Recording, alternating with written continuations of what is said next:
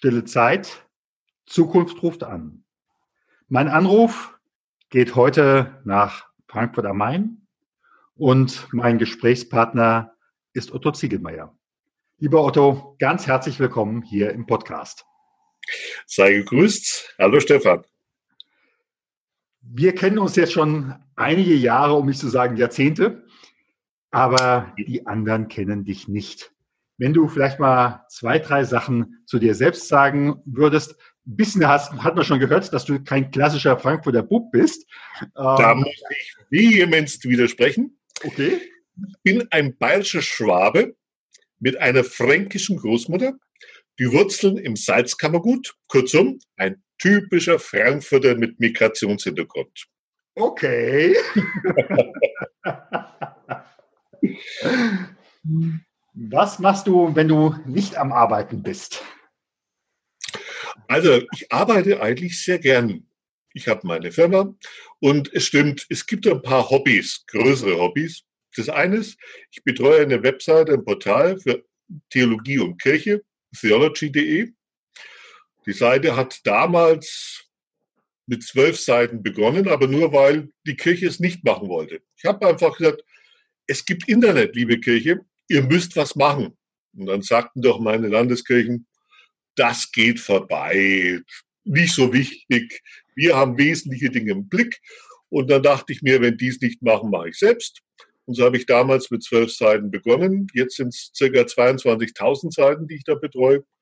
Und dann habe ich noch ein bisschen ähm, Engagement in meinem Kiez, meinem Stadtteil Bockenheim, wie ich mich lebe, weil ich dachte mir, da lebt sich's gut, aber ich will ja auch, dass es gut geht und weit gut weitergeht. Und so habe ich mich engagiert und auch da ein Portal gemacht. Äh, betreue dort die Webseite, betreue dort den Newsletter, kümmere mich ein bisschen um Sozialpolitik dort. Kurzum, es wird mir dabei nicht langweilig. Das kann ich mir gut vorstellen. Wenn du im Augenblick auf deine Firma guckst, was muss ich haben wollen, um dein Kunde zu werden?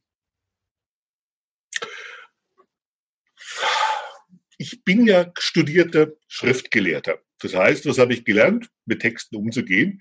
Mhm. Und dass ich mich selbstständig machen wollte, war eigentlich nicht so geplant. Und insofern habe ich einfach geguckt, dass ich meine Fertigkeiten verfeinere. Und ich biete an, dass ich quasi für Menschen Texte erstelle, Texte überarbeite, Texte optimiere oder Menschen, für deren Ideen einfach eine Sprache gebe. Das heißt, alles, was rund um Text ist, das ist so mein Metier. Mir macht es große Freude, Gedanken in Text zu bringen oder auch Texte zu optimieren, besser zu machen, daran zu feilen, daran zu arbeiten. Das heißt, wenn jemand eine Idee hat für einen Vortrag, ist er bei mir willkommen.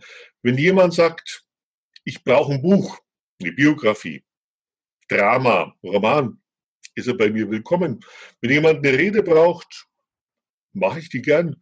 Oder wenn er sagt, ich habe hier schon mal ein bisschen ein paar Bausteine, ich habe da was geschrieben, kann man es nicht besser machen, so Richtung Lektorat, gerne willkommen. Mhm. Das hast du ja nicht immer gemacht. Bei dir gab es irgendwann mal einen Wechsel. Was war so der Auslöser für den Wechsel? Tja, es gab mehrere Wechsel in meinem Leben. Der letzte Wechsel war einfach der, dass ich festgestellt habe, dass ich sehr, sehr viel schreibe für andere Menschen und keine Zeit mehr hatte, mich selber zu bewerben. Und dann sagte mein lieber Schatz, wer macht es doch weiter? Es macht dir Freude, du bist gut drin. Und weil es dir Freude macht, bist du eben auch gut. Schreib einfach weiter, schreib für andere Menschen. Und so hat sich's ergeben. Und dann hatten mich dann noch Freunde angefragt, lass uns eine Firma gründen. Wir drei machen eine Firma auf. Dachte ich, gute Idee. Und ich habe mich dann um den Notar gekümmert, auch um den Steuerberater. Und wie es dann darum ging, alles perfekt zu machen, sind die beiden abgesprungen und haben gesagt, ach, eine GmbH, das ist uns zu heikel. Und dann stand ich da und habe gesagt, soll ich jetzt die Termine absagen? Ich habe sie ja. Mhm. Sowohl mit dem Notar als auch mit dem Steuerberater. Und dann habe ich gesagt, okay, dann gehe ich selber hin und mache die eigene Firma auf und so kam ich zu meiner eigenen Firma. War nie so geplant, aber so hat sich ergeben, weil mich zwei Menschen haben hängen lassen. Ja, ja. Zumal äh, ursprünglich, so hatten wir uns damals kennengelernt, warst du ja oder bist du Pfarrer der Bayerischen Landeskirche. Richtig, das auch sehr gern. Aber da gab es halt auch mal ein einschneidendes Erlebnis. Da hatte ich mich beworben als Einziger auf eine Stelle. Bin damals mit meiner Gemeinde ins Ausland gefahren, auf eine Freizeit, habe meine Wohnung gekündigt und kam zurück. Die Wohnung war ordentlich gekündigt, aber die Stelle hat ein anderer bekommen, obwohl ich der einzige Bewerber war und die Zusage hatte. Dann stand ich da ohne Stelle und ohne Wohnung. Das heißt, ohne eine Stelle eine Wohnung zu suchen und ohne Wohnung eine Stelle zu suchen und das in München, das war, würde ich mal sagen, eine leichte, ja, das war eine Herausforderung. So spielt das Leben. Und Gott sei Dank, ich habe eine Wohnung gefunden. Ich habe durch viel Glück eine Stelle gefunden und bin dann halt meinen anderen Weg gegangen ohne quasi meine pfarrliche Tätigkeit aufzugeben, weil die ist mir wichtig, das bin ich sehr gern. Und von daher habe ich mich halt engagiert, wo es ging und geguckt, dass ich irgendwo meine Brötchen zum Frühstück bezahlen kann. Wenn du so auf diese Veränderung guckst oder auf diese Veränderungen guckst, wer waren so, was macht einen guten Unterstützer, was macht einen guten Kritiker aus? Gute Unterstützer sind definitiv meistens rar. Ich habe meine damalige Freundin, Lebensgefährtin, meinen Schatz als Unterstützerin gehabt, wo ich merkte, die steht hinter mir. Mhm. Das war im Moment sehr, sehr wichtig. Ich habe aber auf der anderen Seite auch viele Bedenkenträger gehabt. Wo gesagt, mhm. ach, du hast doch da eine tolle Stelle in der Kirche, wieso willst du das aufgeben? Und ach, Risiko, anderes Bundesland, andere Menschen, anderes Metier, andere Branchen. Und ich mir immer gedacht habe, liebe Leute, ich brauche keine, die kritisieren. Ich brauche Leute, die Ideen haben, die an Lösungen orientiert sind. Und ich habe dann irgendwann mal aufgehört, auf diese Stimmen zu hören und dann gesagt habe, überleg dir gut, was du machst. Das ist immer ein Risiko, aber vertrau auf Gott, häng dich rein und probier's. Und wenn du auf die Schnauze fällst, dann vergiss nie aufzustehen. Und so bin ich halt meinen Weg gegangen. Mhm. Mhm. Was war so in dieser, diesen Veränderungen so das belastendste Problem? Es war eigentlich alles neu. Du mhm. bist am Anfang in einer bestimmten Struktur drin, Kirche umsorgt, kümmert man sich alles wohl strukturiert mit allen Vor- und Nachteilen. Und dann kommst du in die Wirtschaft, das ist ein bisschen anders, wilder Westen nicht unbedingt, aber man muss sich laufend orientieren. Insofern belastend, es war einfach alles neu. Und das Neue hat auch irgendwo, es sind Herausforderungen. Es macht Spaß, wo man sagt, ich kann mich auch neu beweisen. Ich kann es ausprobieren. Und nachdem ich keine Erfahrung damit habe, ja, wenn es mich hinhaut, das steht wieder auf, das gehört auch dazu. Es gehört das Scheitern dazu, das ist ganz normal. Es gehört dazu, ständig zu lernen und nie aufhören zu lernen, sondern immer wieder Weitergehen dazulernen. Und das ist auch was Faszinierendes. Das ist Leben. Das ist Vitalität. Es macht Freude, es macht Spaß. Du lernst andere Menschen kennen, andere Situationen, musst dich neu beweisen. Und für mich war das auch eine sehr, sehr aufregende Zeit. Ich habe festgestellt, dass ich allein durch meine Schule ein schönes Werkzeugköfferchen hatte. Habe festgestellt, dass dieses Werkzeugköfferchen sich gemausert hat im äh, Studium und vor allem in der Vikarsausbildung. Ich muss sagen, das ist eine ganz, ganz tolle Ausbildung. Und wenn man dann mal gelernt hat, wie man lernt, wie man mit Neuem umgeht, ohne immer sagt, ich muss das, was ich gelernt habe, rezipieren, sondern ich versuche mit meinem Werkzeug Dinge neu anzupacken. Da kann es mal vorkommen, dass ich auch mit der Beißzange Nagel in die Wand hauen muss, weil es nicht anders geht. Aber ich kann's, ich kann mir helfen. Und deswegen muss ich sagen, ich habe ständig dazugelernt und ich war damals auch Assistent des Vorstandsvorsitzenden eines Konzerns und war dann nebenbei auch sein Fahrer. Das heißt, wir sind mhm. Tausende von Kilometern durch Europa gefahren und nachdem er BWL studiert hat und mich aufbauen wollte, hat er mir dann das Best of seinem Studium so beim Fahren immer beigebracht. Hat er gesagt, Ziegelmann, das müssen Sie lernen. Ziegelmeier, das müssen Sie wissen. Und so habe ich eine ganze Menge quasi Training on the Job auch dazugelernt. Und in der Praxis, wenn man es reflektiert, lernt man auch viel dazu, kann es woanders anwenden. Ja. Und insofern war das gar keine Notwendigkeit, irgendwo nochmal Kurse oder sowas zu besuchen, sondern ich habe festgestellt, ich habe eine fantastische Ausbildung. Und mit dem, was ich dazu gelernt habe, kann ich viel machen. Ich kann zwar nicht alles machen, ich werde nie Nuklearphysiker oder sowas, aber mit dem, was ich gelernt habe, komme ich durch die Welt. Wenn du einfach jetzt so guckst, was du mitbringst, wo ist da für dich jetzt der Unterschied? Was äh, nimmst du aus dem Alten mit ins Neue? Was, wie machst du es anders möglicherweise? Ich mache es auf meine Weise. Mhm. Ich bin ein starker Defechter der sogenannten Sinatra-Doktrin. Mhm. I did it my way. Und versuche einfach mit dem, was ich gelernt habe und so wie ich gelebt habe, Menschen gerecht zu werden. Das heißt, ich versuche Menschen zu verstehen. Ich versuche zwischen den Zeilen zu lesen. Ich versuche zwischen den Worten zu hören und versuche den Menschen gerecht zu werden. Wo ich auch die Erfahrung gemacht habe, ähm, es geht oft nicht nur um die eigentliche Aufgabe, sondern auch um das dahinter. Ich denke an einen Fall, ich hatte einen Anruf bekommen und jemand sagt, ich muss ein Buch schreiben, können Sie mir helfen? Und da habe ich gesagt, ich versuch's, wie macht man das? Und er gesagt, ich komme. Und er hat gesagt, wo treffen wir uns? Am Bahnhof. Am Bahnhof habe ich festgestellt, der gute Mann kam aus Österreich.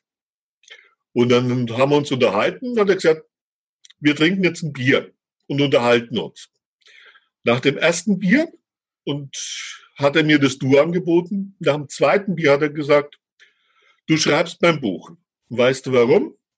Ich glaube, wir verstehen uns. Und außerdem, ich muss ein Versprechen einlösen. Ich muss die Lebensgeschichte meines Freundes aufschreiben, aber das konnte ich erst, nachdem er tot war. Das habe ich ihm versprechen müssen. Und du hilfst mir jetzt, ein Versprechen einzulösen. Da war mir klar, es geht hier nicht darum, nur darum, dass man Seiten füllt oder eine beliebige Lebensgeschichte, sondern ein Mensch hat eine Geschichte ein Leben lang mit rumgetragen und es ist eine furchtbare Geschichte. Und die will er mal loshaben und Versprechen einlösen. Mhm. Da geht es also nicht nur darum, dass man hier einfach eine Geschichte runterschreibt, sondern auch Menschen zuhört. Mhm. Der Mensch da ist, sich reinversetzt und versucht zu verstehen, was ist da passiert in dem Leben des Freundes, in deren beider Leben, was war da los? Und so ist ein ganz, ganz spannendes Buch draus geworden. Klasse. Klasse. Und nun kommt der kleine Werbeblock. Du möchtest dich beruflich verändern. Du möchtest vielleicht in einen ganz neuen Bereich gehen, so wie meine Gesprächspartner. Und du suchst für dich an dieser Stelle Unterstützung. Gerne kann ich dich begleiten. Schicke mir einfach eine E-Mail unter sh.stefanhund.com und wir können uns zu einem Erstgespräch im Internet vereinbaren. Wenn gewünscht, begleite ich dich bis zur Zielerreichung in drei oder in sechs Monaten. Ich freue mich auf deine Mail. Und nun geht es weiter mit dem Interview. Wenn du äh, daran denkst, was du heute beruflich machst, ich habe mittlerweile jetzt fast 40 Interviews und ein ganz großer Anteil sagt, das, was ich heute jetzt in der zweiten Runde oder dritten Runde mache, das habe ich als Kind schon mal gedacht. Kennst du das? Ja, es stimmt irgendwie. Ich habe schon meine Jugend immer geschrieben für den Sport, über Politik, Aufsätze. Äh, wobei ich mal dazu sagen muss, ich war damals in Deutsch sehr schlecht und da haperte es und da habe ich ein bisschen Hilfe gekriegt. Und es hat immerhin dazu geführt, dass ich mein Deutsch-Abi mit 15 Punkten da geschrieben habe. Beste Arbeit. Ich habe mich da reingebissen. Deswegen, es kommt mir auf der einen Seite so vor, auf der anderen Seite, mein Kindheitstraum war damals Pfarrer auf dem Dorf. Das ist gescheitert. Insofern mache ich was ganz anderes und trotzdem immer noch das, was ich damals gemacht habe, aber immer noch verfeinert, mit viel Freude und nie das Gefühl, ein Text ist wie der andere. Jede Geschichte ist neu, jedes Leben ist neu, jede Erzählung ist anders. Und ich finde es eine ungeheure, spannende Angelegenheit, Gedanken zu entwickeln, Welten zu entwickeln. Und insofern, ja, was Altes, aber immer was ganz Aufregendes und Spannendes Neues. Wobei ich überlege gerade eben, du bist doch Pfarrer auf dem Dorf. Das Internet ist im Dorf. Du hast da ein Newsletter Theology. Du ja. hast da wahnsinnig viele äh, Abonnenten, ähm, Gemeindeglieder auf de in deinem Dorf, in deinem digitalen ja. Dorf. Im Endeffekt bist du doch genau das geworden. Vielleicht mit der Übertragung. Okay, akzeptiert. Stefan, hast du recht. So habe ich das noch nie betrachtet, ja. Ja.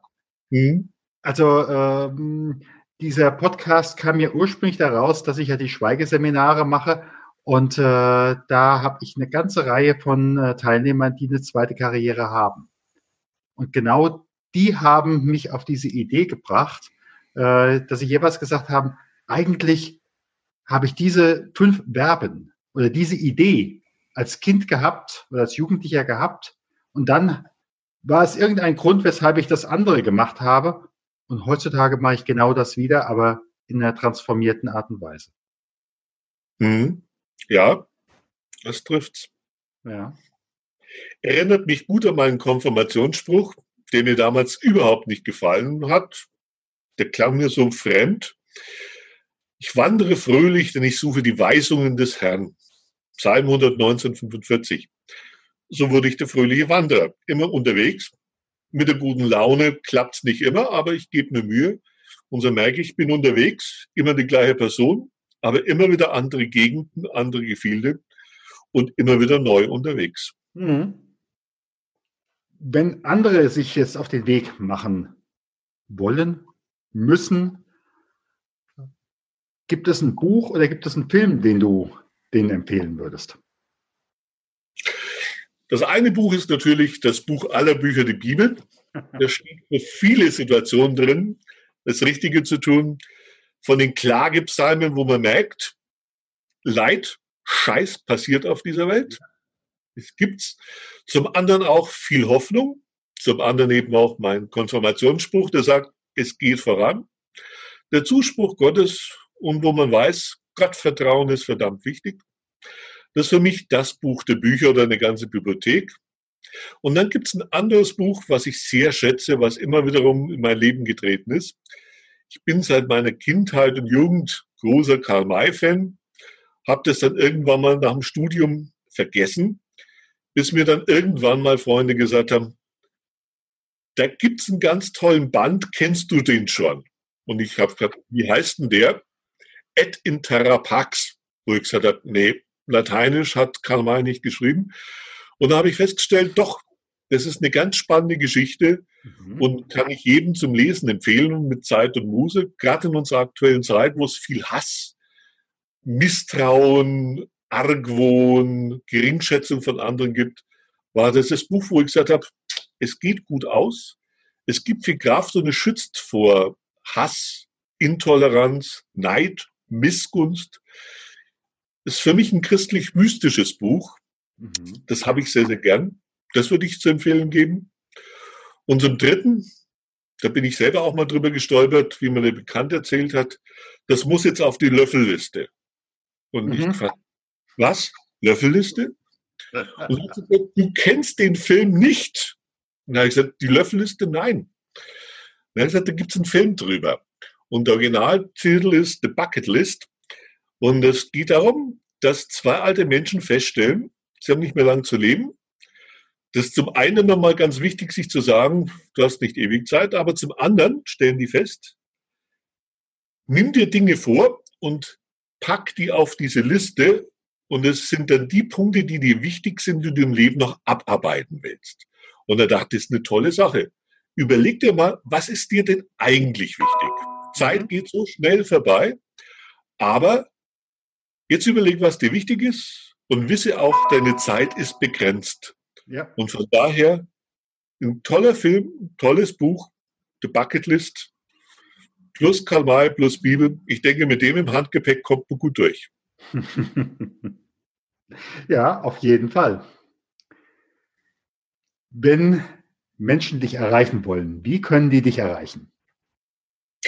Am besten über meine Webseite, über die Firmenwebseite, das ist cfs-frankfurt.de oder auch über meine andere theology.de Seite. Da kann man mich auf jeden Fall erreichen. Ich freue mich über jeden neuen Kontakt und spannende neue Herausforderungen. Ich sage mal ganz, ganz herzlichen Dank, lieber Otto. Ich bedanke mich ganz, ganz herzlich bei dir, lieber Stefan.